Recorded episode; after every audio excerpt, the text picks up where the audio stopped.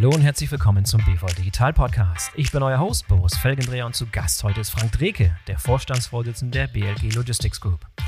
Ich habe mit Frank hier am Rande des Deutschen Logistikkongresses in Berlin darüber gesprochen, wie sich ein globaler Logistikdienstleister wie die BLG in diesem Jahrzehnt aufstellen muss, um den Ansprüchen der Kunden, des Klimas und der Mitarbeiter gleichzeitig gerecht zu werden. Herausgekommen ist ein sehr interessantes, weitreichendes Gespräch. Ich wünsche euch viel Spaß beim Zuhören. Hallo Frank, herzlich willkommen zurück im BVL Digital Podcast. Schön, dass du wieder dabei bist. Hallo Boris, freue mich. Ja, ich freue mich auch. Wir sind hier live auf dem Deutschen Logistikkongress. Das heißt, es kehrt so ein bisschen Normalität wieder ein. Das erste Mal wieder live vor Ort, nachdem letztes Jahr alles ja virtuell war. Jetzt wieder so ein bisschen wieder treffen. Was hast du für ein Gefühl? Guter Eindruck?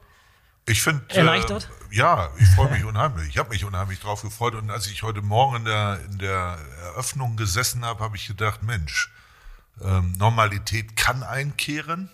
Ja. Äh, wir sind sicherlich noch viel, viel weniger als, als äh, unter normalen Umständen.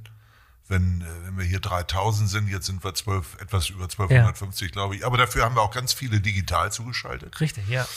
Also insofern ähm, toll, dass wir es auf die Beine haben stellen können. Und Dank erstmal an alle, die das gemacht haben, die das äh, organisiert haben. Ja, Denn so es ist schon ein Unterschied, ob ich äh, nur analog oder ob ich hybrid mache. Das stimmt. Da haben wir einiges dazugelernt im letzten Jahr wahrscheinlich auch, ne? Ja. ja. Also insofern, ich bin ähm, ganz euphorisch. Ich habe gesehen, in der Spitze irgendwie heute Morgen waren irgendwie 2000, die sich zugeschaltet hatten, plus irgendwie 1200 vor Ort hier. Das heißt, da hast du halt die 3000, die normalerweise da sind, 2000 zu Hause. Oder vielleicht auch neu dazugekommen, die sonst nie kommen. Ja, auch, ne? ja ist toll. Also ja. 2000, wenn sich wirklich 2000 zugeschaltet haben, dann zeigt das, alle haben händeringend darauf gewartet, ja. dass es endlich wieder losgeht und äh, wir sind wieder da. Ja, und allen, mit denen ich so gesprochen habe, die sind, die brennen irgendwie darauf, wieder dieses persönliche Face-to-Face. -face, ne? Das ist echt zu kurz gekommen. Und gerade Logistik lebt ja von diesen Beziehungen, von diesen persönlichen Gesprächen. Das kannst du im Digitalen nicht eins zu eins ersetzen. Ne?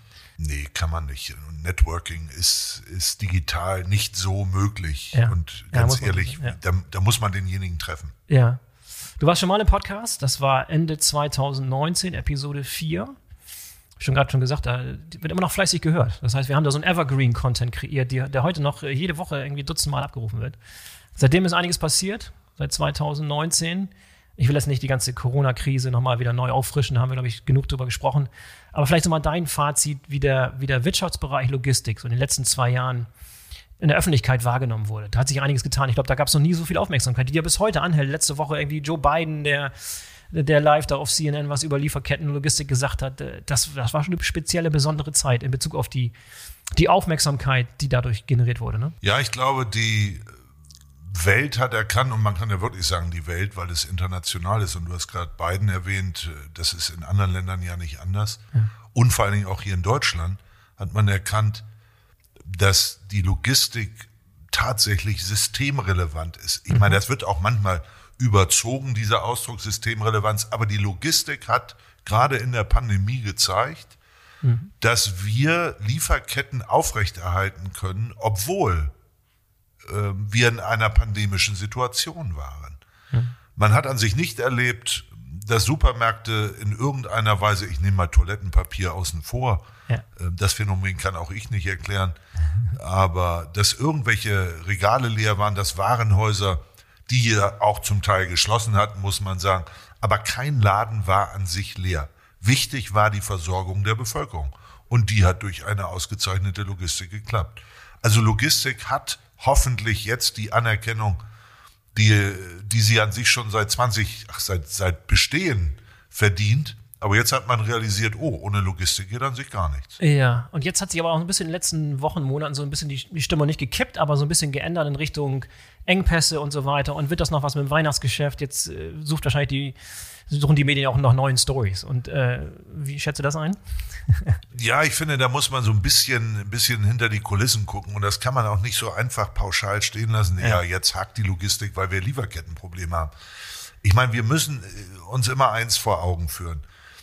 Wir hatten eine Regierung in den USA, um mal damit anzufangen, die sich an sich von der Welt abgeschottet hatte. Und zwar mhm. auch von Importen abgeschottet hatte. Ja. Äh, aus Fernost wurde so gut wie nichts mehr in die USA importiert. Seitdem es den Präsidentenwechsel gab oder gegeben hat, ist das aufgegangen wie ein Schleusentor. USA hat sich geöffnet. Das mhm. heißt, Die Konsumnachfrage, die Konsumgüternachfrage in den USA ist exorbitant gestiegen. Und das heißt natürlich auch, dass Transportwege wieder mehr genutzt wurden. Sprich Schiffe, Container.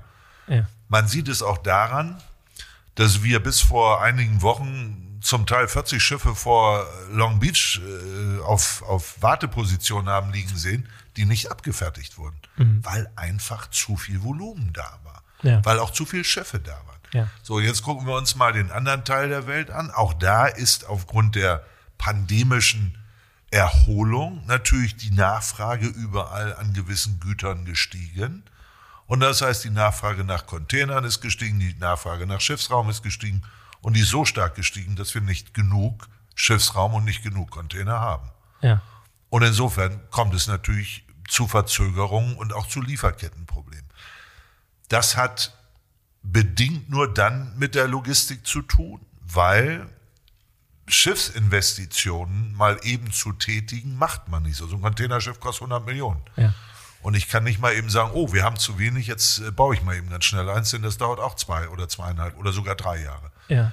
Also man muss da so ein bisschen, wie gesagt, die Hintergründe kennen. Es ist ärgerlich, ja, es ist ärgerlich, dass es Lieferkettenprobleme gibt. Äh, mal abgesehen von den Mangelproblemen in einigen Segmenten, die wenig mit Lieferketten zu tun haben, sondern einfach mit Mangel an Gütern. Nehmen wir mal den Chipmangel ja. in der Automobilindustrie. Richtig, ja, ja, ja. Ja, was, glaube ich, in der, in der Öffentlichkeit oftmals ein bisschen, also in den Medien wird es falsch gespielt, weil alles in einen Topf geworfen wird. Logistik, also die Logistik oder die Supply Chain sind genau. irgendwie ein Begriff wäre, obwohl da so viele komplexe genau. Elemente mit zusammen, zusammenhängen, ja. Ähm, ich habe heute Morgen den Beitrag von Sigrid Kutter von der Deutschen Bahn hier gehört, äh, die so ein bisschen davon sprach, dass es so ein, so ein kleines Zeitfenster gäbe, um die Logistik neu zu denken und fit zu machen für die, für die Zukunft. Ich würde gerne deine Meinung dazu hören. Ist das wirklich so ein, also woher kommt diese, diese Dringlichkeit oder diese Einsicht, dass irgendwie so ein kleines Zeitfenster existiert und jetzt müsste man irgendwie dringend was an der Logistik ändern? Das ist eine einmalige Chance. Ich meine, das spielt ja auch ein bisschen dieses Adapt to Lead, das, das ganze Motto der, der Veranstaltung hier. Aber eigentlich gibt es ja so einen, so einen Änderungsdruck schon seit vielen, vielen Jahren. Herbeigebracht durch die Globalisierung zum Beispiel Änderungsdruck gab es immer schon. Worin besteht der Änderungsdruck, der jetzt so gerade auch für die nächsten, für die nächsten neun bis zehn Jahre bis 2030 für die Logistik besteht? Also teilst du diese Meinung, dass es so ein kleines Zeitfenster ist, wo wir jetzt, jetzt aktiv werden müssen, um was zu ändern? Ja und nein. Also auf der einen Seite teile ich es, auf der anderen Seite teile ich es nicht. Definiere Zeitfenster, das ist ja die, die, die große Frage. Du hast gerade ein, ein Datum gesagt, 2030. Ich glaube, 2030 ist deswegen erstrebenswert, wenn es um CO2-Reduzierung geht, weil mhm. viele Unternehmen, unseres übrigens auch, gesagt haben, bis 2030 wollen wir klimaneutral sein. Das heißt, der Aktionismus, der jetzt in vielen, vielen Bereichen stattfindet, gerechtfertigter Aktionismus, um das gleich zu sagen, dient dazu, um die CO2-Neutralität hoffentlich zumindest in einigen Bereichen 2030 zu erreichen. Mhm. Das bedarf aber natürlich auch ganz vieler Anstrengungen. Und wenn wir uns mal die Verkehrsträger angucken, und deswegen teile ich dann vielleicht diese Sicht des kleinen Zeitfensters nicht so ganz, wir werden nicht mal eben 30, 40, 50 Prozent der Warenströme auf die Bahn verlagern können. Mhm. Wir würden das alle gern. Und seien wir ganz ehrlich, das haben, hätten wir schon vor 20 Jahren auch in die Wege leiten können. Da hat aber nicht so einer richtig die Notwendigkeit gesehen. Ähm, da gab es auch leider nicht diesen Druck, klimatechnisch genauer hinzugucken. Mhm. Also haben wir im Prinzip in der Vergangenheit so ein bisschen die Zukunft verschlafen. Jetzt aber in der Gegenwart die Zukunft ganz schnell herbeizuführen, ist nicht in allen Bereichen möglich. Mhm wenn wir die Verlagerung auf die Bahn, und der, das ist der Verkehrsträger, der natürlich am CO2-neutralsten ist, haben wollen, dann heißt es, wir brauchen Kapazitäten. Wir brauchen Kapazitäten, Trassenkapazitäten, die wir nicht unbedingt in der Form haben. Und ein Trassenbau ist auch nicht mal eben in sechs, sieben, acht, neun Jahren möglich, zumindest noch nicht in Deutschland. Wir haben nämlich einen Bundesverkehrswegeplan. Da müssen diese Projekte eingeführt werden. Dann haben wir Planungsverfahren, dann haben wir Klageverfahren, wir haben das Verbandsklagerecht. Ich kann dir sagen, also mit 15 Jahren wären wir noch glücklich. Und wenn wir über ein Planungsbeschleunigungsgesetz sprechen, was wir dringend brauchen, dann würden wir nach Einschätzung der Politiker immerhin, und das ist sarkastisch gemeint, zwei Jahre sparen. Das ist ein Witz. Wenn wir uns mal andere Länder angucken, da sind solche Projekte auch mal in zwei bis vier Jahren möglich. Genehmigungsverfahren. Und mhm. dann fangen die an zu bauen. Das müssen wir in Deutschland erreichen. Und insofern ist zumindest mein Wunsch, das ist auch vielleicht ein bisschen Traum, aber es ist, äh, manchmal werden Träume ja auch wahr. äh, das ist mein Wunsch. Und das ist auch das Petitum, auch an die neue Regierung, die wir haben werden, da tatsächlich sich viel, viel stärker zu bewegen. Insofern haben wir oder müssen wir uns in dieser Beziehung ein größeres Zeitfenster geben, wenn wir diesen Prozentsatz erreichen wollen der Verlagerung auf die Schiene. Wie gesagt, wir brauchen eine Trassenerweiterung, wir brauchen eine andere Taktung. Wir müssen aber auch klarstellen, was geht denn vor? Personenverkehr weiterhin vor Güterverkehr oder schalten wir das gleich? Mhm. Also ja und nein zu dem, was Sigrid Nikuta gesagt hat. Ja, vielleicht war das so gemeint, weil sie weiß, dass es so lange dauert, dieses kurze Zeitfenster, um Sachen anzustoßen. Jetzt anzustoßen, weil sonst sitzen wir da 2028 und haben noch nicht angefangen. Also wir sind ja. vollkommen einer Meinung, das weiß sie auch. Ähm, wir sind, viele sind einer Meinung, ja, zum Anstoßen haben wir nur ein, ein kleineres Fenster. Aber die Umsetzung dauert dann länger. Und wie gesagt, wenn wir alles so anstoßen wollen, wie wir uns das vorstellen, da muss die Politik mitspielen. Ja. Und ob die Politik mitspielt, werden wir wahrscheinlich ab Dezember oder Januar ja, wissen. Denn dann wissen wir, welche Koalition wir haben. Was für Stellhilfe ist es bei euch, wenn du bei euch guckst? Jetzt mal geschaut auf die Klimaneutralität. Was habt ihr so euch vorgenommen für die nächsten zehn Jahre, wie das funktionieren kann? Also wir wollen ähm, oder wir werden 2030 klimaneutral sein. Mhm. Das lassen wir auch messen. Das lassen wir durch die Science-Based Target Initiative messen und überprüfen, denn das ist wichtig. Man kann das nicht sagen. Behaupten kann man viel, ja. Genau, das kannst du auch auf tolle Bilder malen, aber am Ende des Tages zählt das, was auch überprüfbar ist. Und, und das ist überprüfbar. Und da wurdet ihr für eure jetzigen Aktivitäten auch schon ausgezeichnet, habe ich gesehen. Ne? Ja. Ist schon ein erster kleiner Teilerfolg erzielt worden. Ihr seid da irgendwie auf einer Liste, was war das? Muss ich mal schnell schauen, hier Top, Top 40 oder 49 auf einer Liste von 2000 Unternehmen. Genau. Okay, schon mal eine richtige Richtung. Und das ist die richtige Richtung. Wir sind übrigens auch das einzige Logistikunternehmen und waren das erste Logistikunternehmen, was diesen Weg gegangen ist, zu sagen, 2030 klimaneutral und wir lassen uns messen bzw. bewerten. Das heißt natürlich auch, dass wir Dinge umsetzen müssen. Wir werden im CO2 im eigenen Bereich äh, mindestens 30 Prozent unseren eigenen CO2-Ausstoß reduzieren ähm, durch vielerlei Aktionen und Aktivitäten im Unternehmen. Ähm, ich gebe mal ein Beispiel. Wir machen ja jetzt schon, wir haben ja eigene Windmühlen. Unser Tochterunternehmen Eurogate hat zum Beispiel in Bremerhaven äh, eigene Windkraftanlagen, womit wir selbst den Strom erzeugen, den wir in Bremerhaven verbrauchen. Mhm. Ähm, das untersuchen wir an anderen Standorten auch. Wir werden sehr stark mit Photovoltaik weiterarbeiten.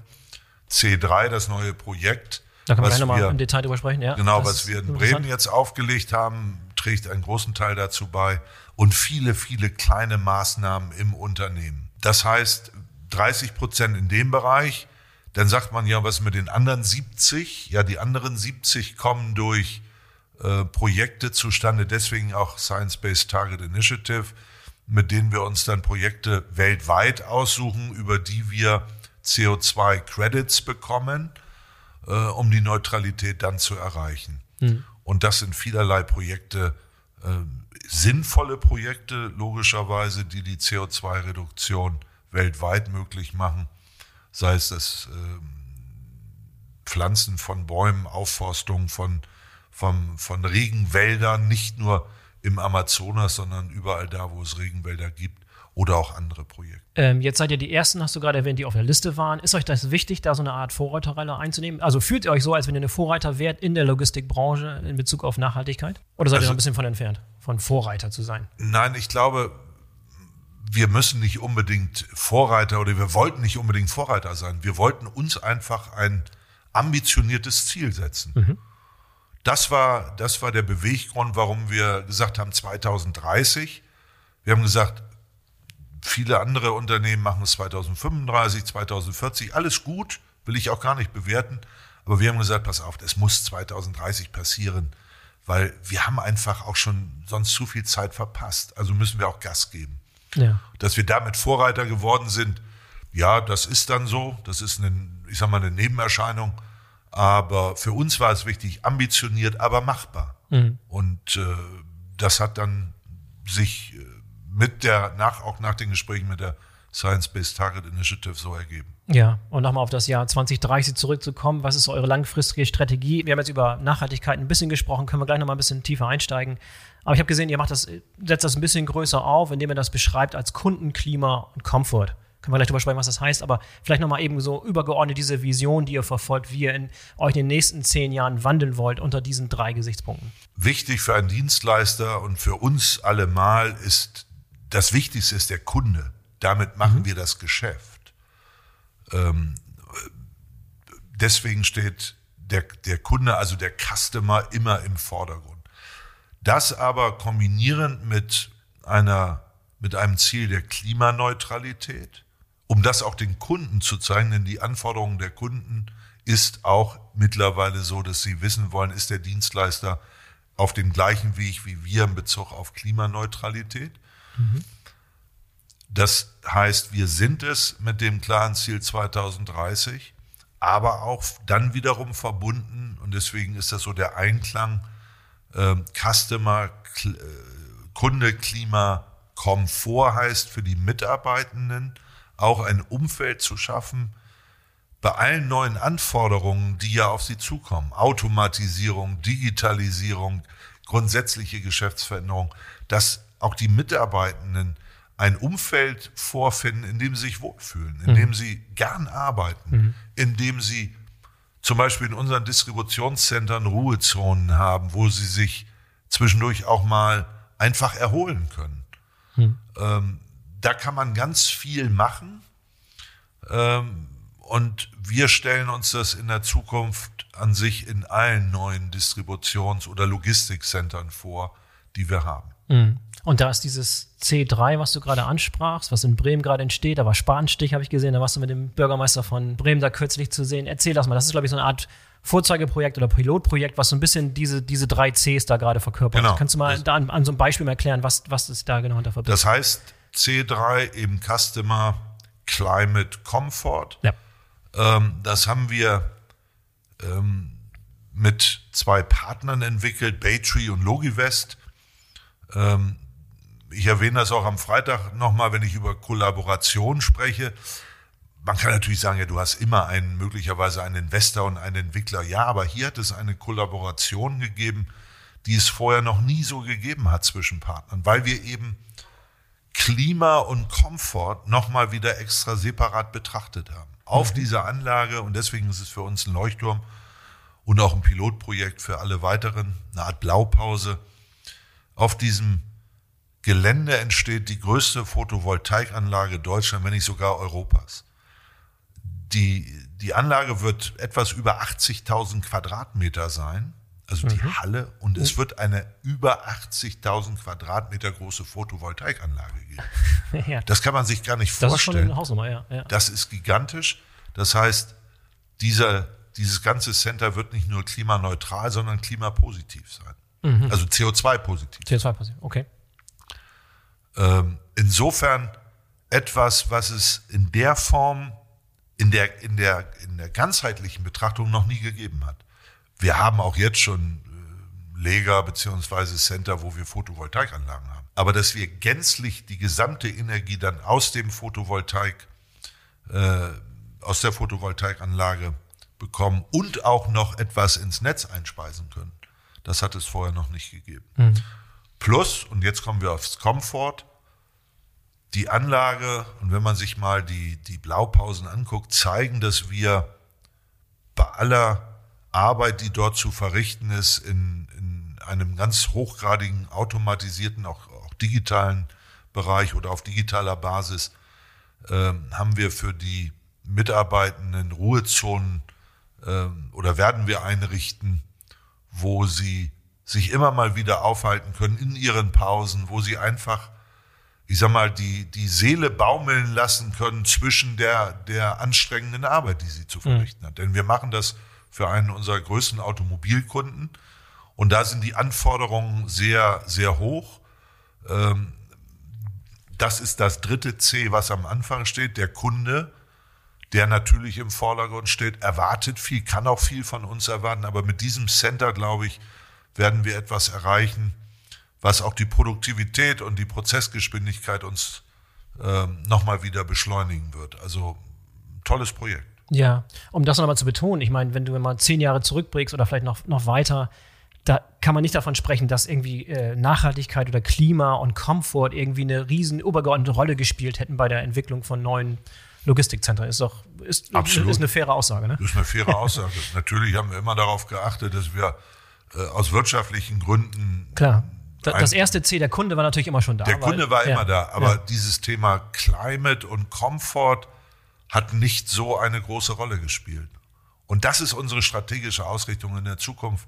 Das wird bei uns eine sehr, sehr entscheidende Rolle auch bei den nächsten Planungen für andere Center spielen. Wie ist es zu dieser, zu dieser, ich will das nicht als Sinneswandel beschreiben, aber äh, diese, diese, diese neue Sichtweise, dass Komfort besonders wichtig ist. Wo, wora, woraus ist die entstanden?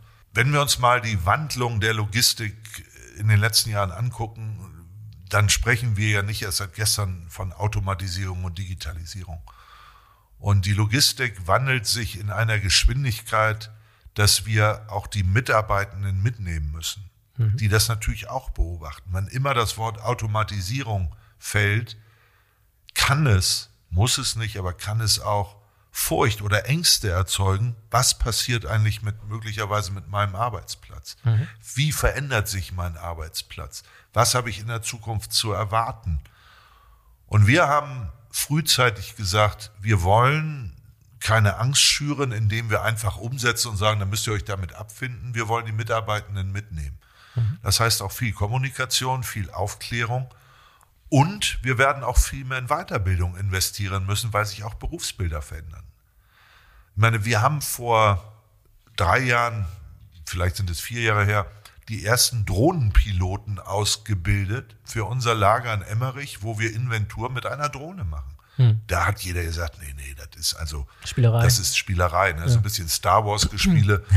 ähm, das brauchen wir in Zukunft nicht. Heute ist das Gang und gäbe. Hm. Und wenn man sagt Drohnenpilot, ist das ein Beruf in der Zukunft? Ja, das kann ein Beruf sein. Das ist sogar ein Beruf. Also ich kann nur jedem mal raten, so eine Drohne so wirklich genau zu steuern. Ich habe es gemacht, versucht. Ich habe es nicht gemacht, ich habe es versucht und Gott sei Dank hat man mir das weggenommen. Äh, ganz schnell weggenommen, weil sonst wäre die Drohne irgendwo gelandet Aha. und garantiert auch nicht mehr wieder aufgestiegen. Ähm, aber das zeigt, dass wir uns damit beschäftigen müssen und das heißt auch, dass wir durch Aufklärung es schaffen wollen, und wir haben es zum Teil auch schon geschafft, die Menschen äh, weiterhin für den Beruf zu begeistern. Aber das schließt dann auch ein, dass wir ihnen etwas bieten am Arbeitsplatz. Mhm. Und nicht nur den Spind, den sie haben, wo sie ihre Sachen reinhängen und die Kantine, die es natürlich immer weitergeben wird. Aber wir wollen einfach eine andere, eine andere, nennen wir es Work-Life-Balance schaffen für den, für den Mitarbeitenden das Wohlfühlverhalten wird ein anderes, wenn ich weiß, Mensch, ich gehe da hin und ich kann auch mal irgendwo, wenn es nicht gerade regnet, aber selbst das werden wir überbrücken in, im nassen Bremen, äh, dass wir die Möglichkeiten geben, auch wenn es regnet, äh, dass sie sich irgendwo in, ins Grüne setzen können, dass sie sich ein bisschen von dem Stress, den sie tagtäglich haben, ein bisschen auch während der Arbeit erholen können. Immer unter der Prämisse, dass wir natürlich weiterhin die Leistungsfähigkeit erhalten müssen, die wir dem Kunden versprochen haben. nur rumsitzen und entspannen äh, wird nicht funktionieren, ja. So ist es. Ja, wo ist denn bei, der, bei den Mitarbeiterinnen und Mitarbeitern der, der größere Painpoint? Die Angst davor, irgendwie wegrektionalisiert werden durch, durch äh, Automatisierung oder die Angst, dass sie diesen Job, der so knüppelhart ist, irgendwie nicht mehr 20 Jahre durchhalten können? Oder hält sie das die Waage oder was sind so die größten Painpoints? Also ich glaube, es kommt ja mal darauf an, in welchen Bereichen ich tätig bin. Ja. Ähm, ein Job ist immer, äh, ist immer anstrengend, egal jetzt in welchem Bereich. Aber ich glaube, es ist eher die Angst, dass sich Jobs verändern, dass ich möglicherweise wegrationalisiert werde. Hm. Ich meine, wir haben das immer durchlebt.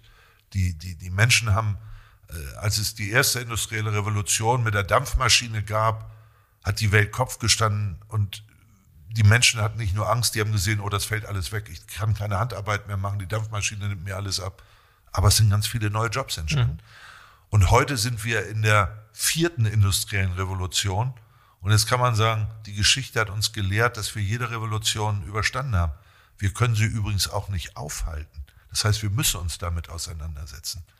Und wenn wir uns richtig damit auseinandersetzen, und das heißt Aufklärung, Mitarbeitende mitnehmen, und in die Weiterbildung, in die Ausbildung investieren, dann kann man auch die Angst nehmen und die Furcht der Veränderung. Mhm.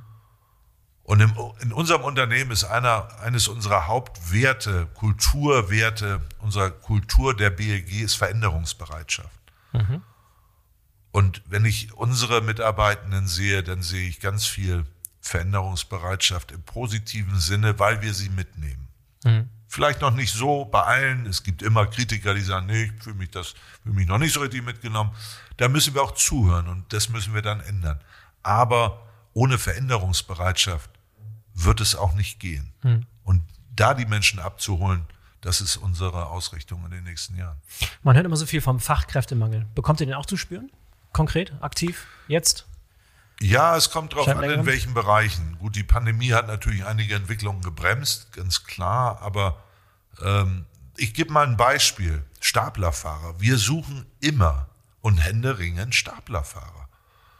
Und da hilft es natürlich nicht, wenn wir über das Thema Angst und Zukunftsunsicherheit sprechen, wenn in gewissen Bereichen oder gewissen Kreisen davon gesprochen wird, naja, die fallen ja sowieso bald weg, weil das wird ja alles ja. automatisiert. Ja. ja, erstens ist Rom nicht an einem Tag erbaut.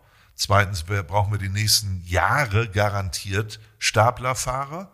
Und drittens, das, was ich eben sagte, ist, dann werden wir, sollten wir Dinge dann umstellen, sollten wir auch Dinge dort automatisieren, dann werden wir uns mit den Menschen beschäftigen, ihnen durch Weiterbildung ermöglichen, in andere Bereiche zu gehen.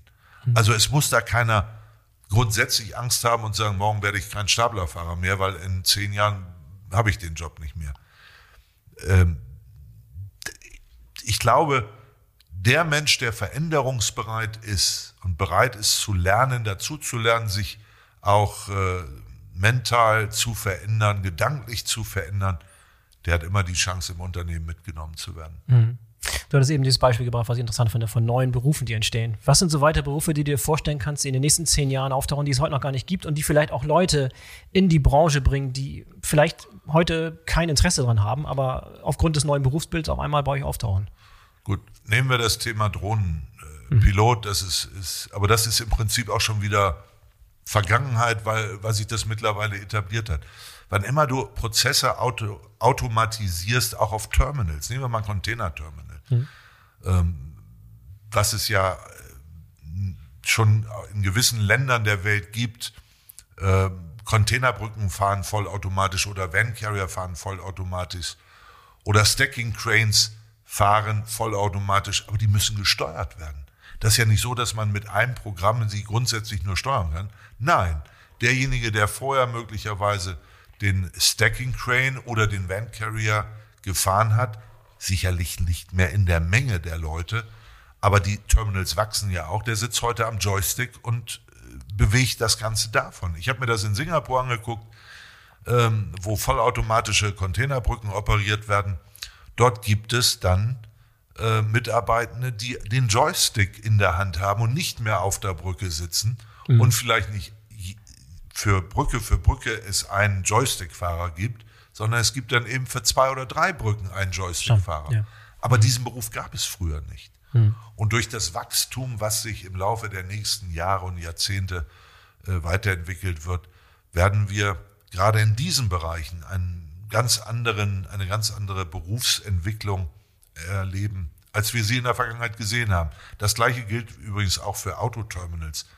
Natürlich besteht so eine gewisse äh, ja, Sorge, wenn es demnächst mal autonome Autos gibt, die auf den Terminals selber aufs Schiff fahren. Ja. ja, aber auch die müssen kontrolliert werden. Auch die müssen eingecheckt werden.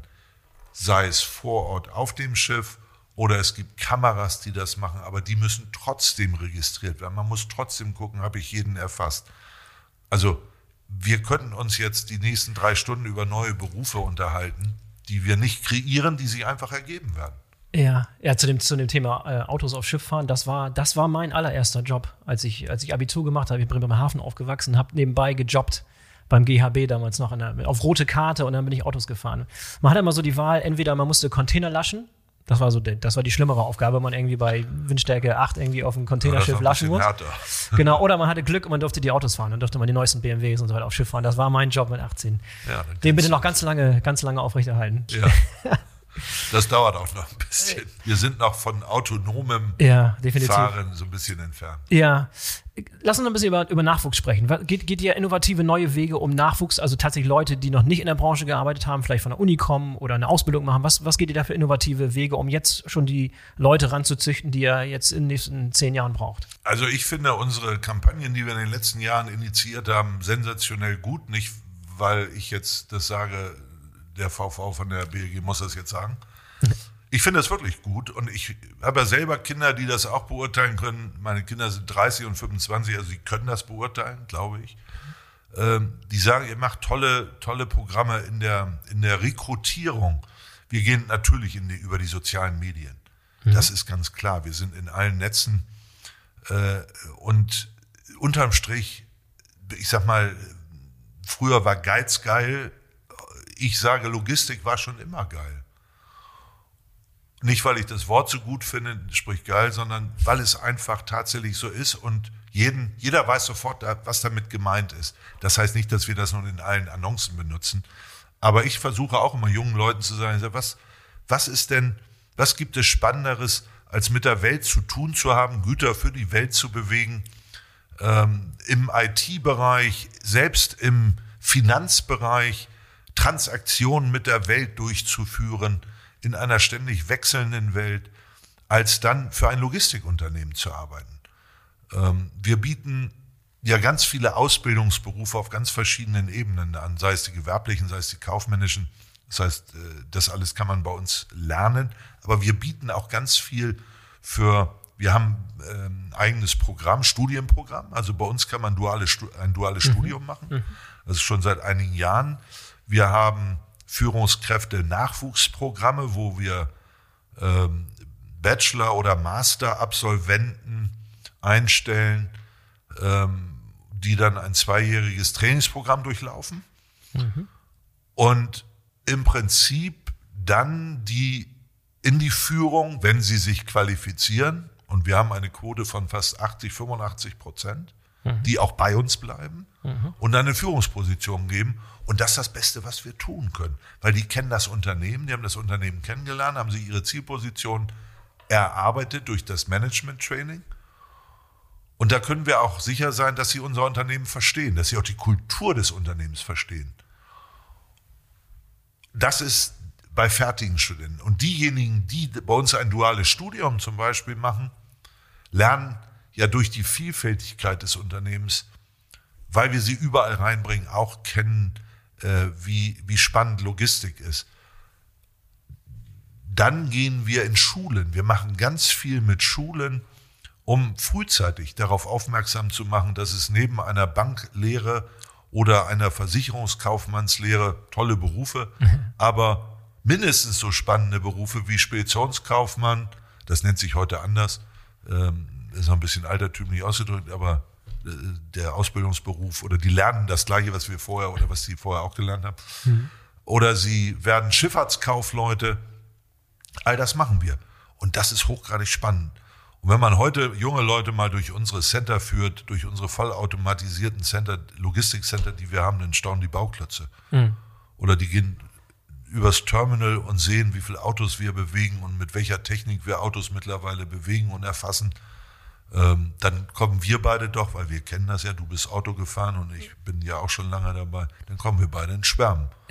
und wenn man das den jungen Leuten frühzeitig nahe bringt, dann äh, glaube ich, hat die Logistik bedingt auch durch, die, durch den Stellenwert der letzten Jahre, den die Logistik gewonnen hat, einen ganz anderen Wert. Ja, für, für Leute, die Management-Ambitionen haben.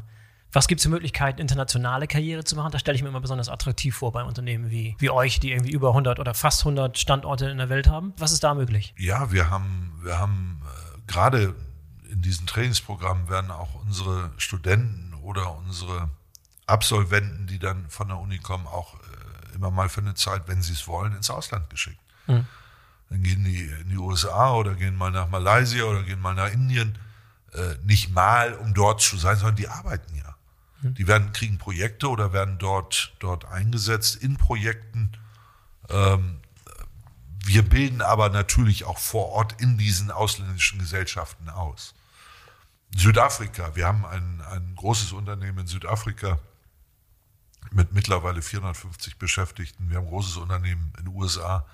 Auch dort bilden wir direkt aus. Aber wenn wir von hier aus junge Menschen dorthin schicken, dann kriegen sie Projekte vor Ort, um ähm, einfach die, die, wie man so schön sagt, die Skills zu ja. bekommen, die man braucht, um dann auch nachher in jegliche Managementposition zu gehen. Frank, du hast schon mal das Stichwort Digitalisierung genannt. Da will ich auf jeden Fall nochmal noch mal drauf einsteigen. Ich hatte auch letztes Mal, seitdem wir gesprochen haben, mit Jakob Piotrowski gesprochen, deinem Kollegen, und da hatten wir über Innovation und Digitalisierung gesprochen. Also wer da nochmal reinholen will, das ist Episode 66, da kann nochmal ins Detail eingehen, aber vielleicht nochmal deine Meinung dazu. Und vielleicht ganz konkret gefragt, wenn du mal so schaust, was jetzt für analoge, nicht digitale Prozesse bei euch existieren. Gibt es ein paar Beispiele von, von Prozessen, von denen du dir sicher bist, die 2030 so gar nicht mehr existieren werden? Ja, da gibt es. Bestimmt viele, äh, oder? Da gibt es leider oder Gott sei Dank, je nachdem, wie man sehen will, immer noch einige, sei es im Finanzwesen, äh, wo gerade in dem Bereich, wo es, wo es immer wieder Ansätze gibt, schneller zu werden, effizienter zu werden. Wenn man an das Thema S4 oder S4 HANA ähm, denken, das Projekt haben wir gerade gestartet im Unternehmen, weil wir es einführen werden. Das ist ein Megaprojekt. Aber das beeinflusst natürlich nicht nur die Prozesse im Finanzwesen, sondern auch die Prozesse in den operativen Bereichen. Und wenn man sich das anguckt, dann ist das schon, kann das schon State of the Art werden. Ähm, wenn wir es dann in drei oder vier Jahren abgeschlossen haben. So lange dauert nämlich eine solche Einführung. Das ist ein immenses Projekt. Wir haben, ähm, so wie Jakob auch in, in sicherlich dir in seinem oder in eurem Podcast erzählt hast, wir haben gerade durch die Offenheit, die wir seit einigen Jahren ja gezeigt haben, auch mit Startups zusammenzuarbeiten, neue Wege gehen zu wollen, aber auch scheitern zu können, das mhm. weiß man. Mhm. Aber dazu sind wir auch bereit. Wir tun das ungern. Wer scheitert schon gern? Aber wenn wir scheitern, dann war es ein Versuch. Aber wir haben durch durch gerade auch die, durch die Zusammenarbeit mit Startups viele Erneuerungen im Unternehmen gehabt, wo wir analoge Prozesse plötzlich digital oder digitaler darstellen können. Gibt es immer noch Potenzial? Ich will jetzt nicht ins Detail gehen. Ja, natürlich gibt es Potenzial. Mhm. Aber wir haben schon einen, einen großen Schritt in den letzten, einen Megaschritt in den letzten zwei, drei Jahren gemacht. Mhm. Was hältst du denn von diesem Trend Richtung digitale Spedition oder diese, dieser Anspruch von, von neuen digitalen Startups, die behaupten, in der Logistik sei alles so geprägt von analogen Stift und Bleistift und vielleicht nochmal Excel-Spreadsheet-Prozessen, die muss man einfach disruptieren und neu denken und von vorne neu aufbauen. Ist das eine ernstzunehmende Konkurrenz? Ist das eine Inspiration? Wie, wie stehst du zu, diesem, zu dieser Thematik? Also es ist, es ist eine Inspiration mhm. und es kann auch in gewissen Bereichen eine Konkurrenz sein. Ähm, aber das ist ja nicht schlimm. Mhm. Ähm, ich, ich, wann immer ich auch mit den, ich sag mal, mit diesen jungen Wilden, ich bezeichne sie mal so, ja. mich unterhalte, dann äh, ist es immer gut, auch mal ein bisschen Aufklärung zu machen, dass wir nicht mehr mit Ärmelschonern, Bleistift und Radiergummi sitzen ja. und unsere Geschäfte machen, sondern wir vielleicht auch schon das eine oder andere digital denken. Meine persönliche Meinung, wenn es um es wird eine Mischung aus beidem geben. Meine persönliche Meinung in der Spedition ist, dass wir natürlich geprägt sind von weiterer Digitalisierung und wir müssen Prozesse weiter digitalisieren, aber der Mensch wird weiterhin auch eine große oder eine Rolle spielen, wenn es um Verhandlungen geht, wenn es um Kontraktabschlüsse geht. Zumindest ist das noch immer mein Gedankengut. Ich verhandle große Kontrakte große Geschäfte die kann ich digital verhandeln, die kann ich, ich brauche keinen Menschen zu sehen. Ähm, ich glaube nicht, dass das sich grundsätzlich durchsetzen wird. Jetzt kommt aber natürlich wiederum der, ich sag mal, der junge Wilde und sagt, wieso, es gibt da schon Auktionen. Und ja. egal, ob wir die Automobilindustrie oder die Chemie nehmen, die machen ganz viel über Auktionen und Tausende von Containern oder Tausende von Tonnen werden über Auktionen abgeschlossen. Ja, aber man spricht über Vertragseinzelheiten, über dann doch noch die letzten Nuancen in der Regel immer noch persönlich. Also es wird eine Mischung aus beidem geben. Mhm. Insofern sind so, sind die, ist die Entwicklung der digitalen Speditionen gut, ist auch ein Ansporn für diejenigen, die es noch nicht genug gemacht haben. Man kann mhm. auch Dinge lernen und abgucken. Also es ist beides. Es ist Inspiration, Konkurrenz und hoffentlich in der Zukunft mehr Kollaboration. Das ist ja mein Thema vom Freitag. Genau. Wo ich glaube, auch da ist mehr möglich. Ja, was glaubst du denn, wo in der Zukunft so die größte Konkurrenz für euch herkommt in den nächsten zehn Jahren? Sind das so die üblichen Verdächtigen, die jetzt schon am Markt sind? Sind es ganz neue Player, die plötzlich aus dem Nichts kommen? Sind es vielleicht auch ganz neue digitale Startups? Sind es Leute aus anderen Branchen? Ich meine, ihr seid jetzt 140 Jahre am, am Start, ihr habt schon einiges gesehen. Was glaubst du, wo die nächsten zehn Jahre die Konkurrenz herkommt? Also wenn wir beide uns in 140 Jahren hier wieder treffen, dann glaube ich, sind wir noch weiter am Markt. Mhm. Ich muss mal das Thema Spedition so ein bisschen ausklammern, weil wir machen an sich ganz wenig speditionelle Tätigkeit. Unser ja. Haupt, unsere Haupttätigkeiten ist ja, ist ja Umschlag, Containerumschlag, Autoumschlag in den Seehäfen, als auch in Inlandterminals, so Kontraktlogistik. Ähm, Fertigfahrzeuge, Logistik. Ich glaube, wir werden in dem Bereich äh, zu 90 Prozent die Player haben, die wir jetzt haben, die sich auch weiterentwickeln. Ähm, ich glaube aber, dass wir uns besser und schneller entwickeln. Das ist so mein Gefühl im Moment, und zwar in Deutschland als andere. Ich glaube, wir haben auch Chancen durch Kooperation, durch Kollaboration, ich will das nicht überstrapazieren, aber ähm, gerade in Deutschland stärker zu werden, noch konkurrenzfähiger zu werden. Und insofern ist unsere Strategie auch oder hat sich bestätigt der letzten drei, vier Jahre, die Offenheit im Markt zu haben, ähm, von anderen zu lernen, mit anderen etwas zu machen und nicht nur den, den, äh, die Idee beziehungsweise äh, den Habitus zu haben, alles alleine machen zu können. Was in der Logistik eigentlich noch nie der Fall war, weil Logistik machst du nie mehr im Vakuum. Das heißt, du hast immer schon Partner gehabt. Aber ist diese, diese Bereitschaft, Kollaboration einzugehen, auch die Notwendigkeit, wird größer werden in der Zukunft, sagst du? Hundertprozentig. Ja. Auch mit Marktbegleitern, also mit, mit, mit Konkurrenten zum Beispiel zu kooperieren. Wir werden ja. Freitag sehen, Open Logistics Foundation, finde ich eine, eine wahnsinnige Entwicklung, finde ich eine tolle Einrichtung. Mhm. Äh, wir werden ich sage mal, in ein oder zwei Jahren, wenn wir uns darüber unterhalten, sehen und sagen, das war genau der richtige Schritt. Mhm. Die Offenheit zu haben, mit anderen etwas auszutauschen. Warum muss ich das Gleiche entwickeln, was möglicherweise mein Mitbewerber schon hat, wenn er, wenn er, wenn er mir das zur Verfügung stellt? Ob man dafür dann äh, bezahlt oder nicht bezahlt, spielt ja erstmal keine Rolle. Äh, das passiert alles und das äh, muss man immer vorausschicken, natürlich alles in äh, unter Berücksichtigung legaler Aspekte, sei es Kartellgesetzgebung, sei es äh, Europa-Richtliniengesetzgebung etc. etc. Das wird alles immer beachtet werden. Aber die, der Austausch mit anderen, die Zusammenarbeit mit anderen ist die Notwendigkeit meines Erachtens der Zukunft, um in der Welt noch konkurrenzfähiger zu sein. Und scheint dir auch besonders wichtig zu sein, denn du referierst darüber, jetzt am Freitag. Also das senden wir jetzt am Donnerstag. Ich hoffe, wer jetzt noch zuhört, kann dann live zugucken bei deiner Kollaborationssession.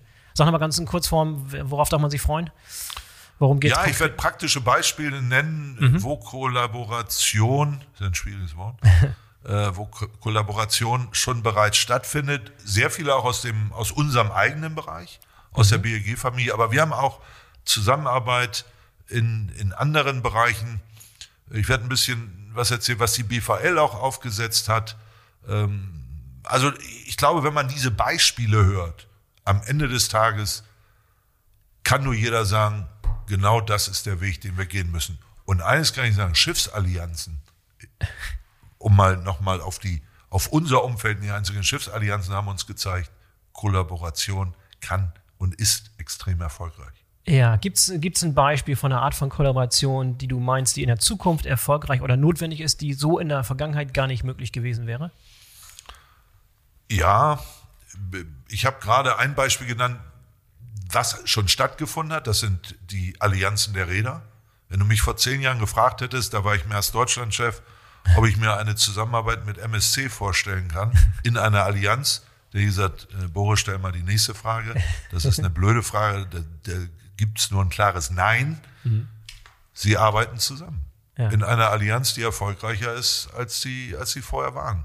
An, die anderen Räder machen das auch, Ocean Alliance und D Alliance. Ich glaube, wir werden auch gerade im, wenn es um, um systemischen Austausch zwischen Marktbegleitern geht, Entwicklung von systemischen Dingen, wird es eine höhere Kollaboration geben als in der, in der Vergangenheit, die man sich in der Vergangenheit nicht vorstellen konnte.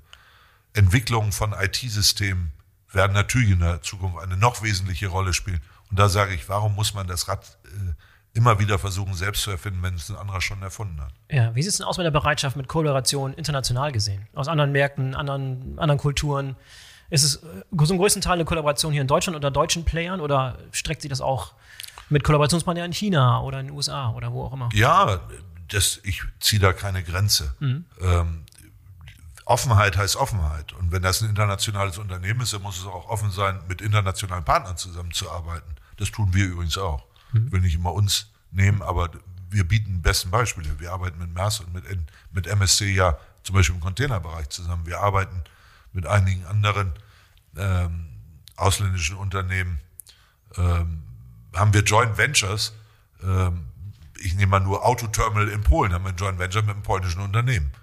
Mhm. Ähm, da haben wir hervorragende Erfahrungen.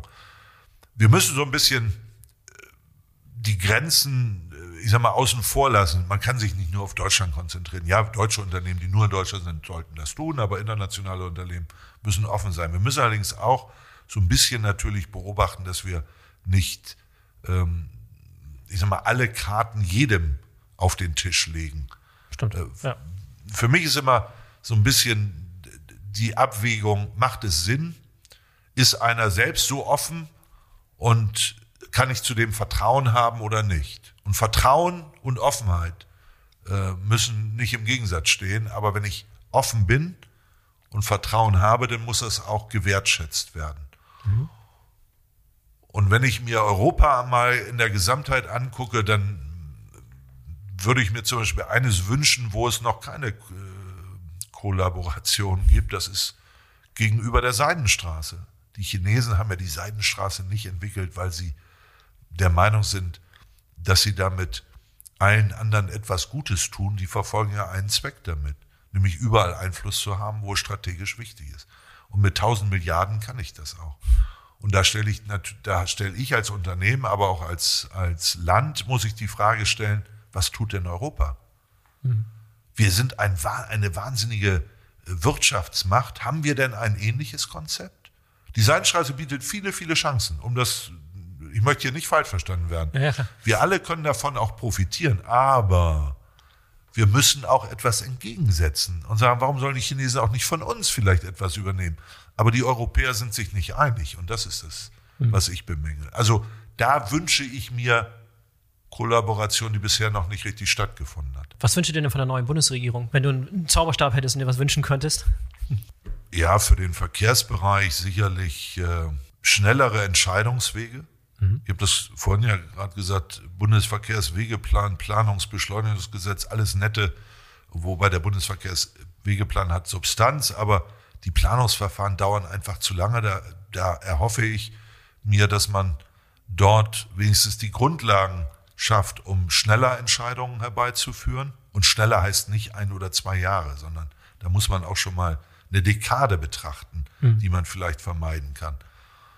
Ähm, Infrastruktur nicht nur Erhalt, sondern auch Neubau.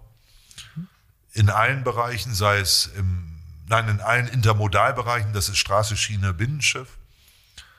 Ähm, 5G wir sprechen alle über 5G. Ja, ich lasse das mal so im Raum stehen. Schön, dass wir drüber sprechen. Wir hätten das jetzt auch gern mal überall. Mhm. Also das sind so ein paar Themen. Ich will mal von, von anderen Themen nicht unbedingt äh, im gesellschaftlichen Bereich sprechen. Ähm, wir warten mal ab, wie sich die Verhandlungen weiter fortführen. Für den Verkehrssektor sind die drei Dinge, die ich gerade genannt habe, eben wichtig. Und dass wir Anreize geben, um Klimaneutralität tatsächlich schneller zu machen. Anreize mhm. heißt auch mögliche steuerliche Vorteile. Die EEG-Umlage müssen wir abschaffen. Eine blödsinnige Umlage, die nur Geld kostet, aber bestimmt nicht äh, fördert das CO2, dass weniger CO2-Ausstoß gemacht wird. Ja. Ich sehe schon, das war ja ganz schön, ganz schön viel. Da hast du da einiges auf der Liste gehabt. Wenn wir mal sehen, was äh, können wir uns in einem Jahr wieder treffen hier auf dem Deutschen Logistikkongress und dann gucken wir, ziehen wir Bilanz, wie gut, dein, wie gut dein Zauberstab funktioniert hat. Ja. Frank, vielen Dank für das tolle Gespräch, wie immer. Sehr interessant. Äh, kommt garantiert noch mal eine dritte Folge irgendwann in der nahen Zukunft. Vielen Dank, hat Spaß gemacht. So, das war der BVL Digital Podcast mit Frank Dreke von BLG Logistics. Wenn es euch gefallen hat, dann solltet ihr den BVL Digital Podcast abonnieren, damit ihr keine der kommenden Folgen verpasst. In diesem Sinne, bis zum nächsten Mal, euer Boris Felgenreier.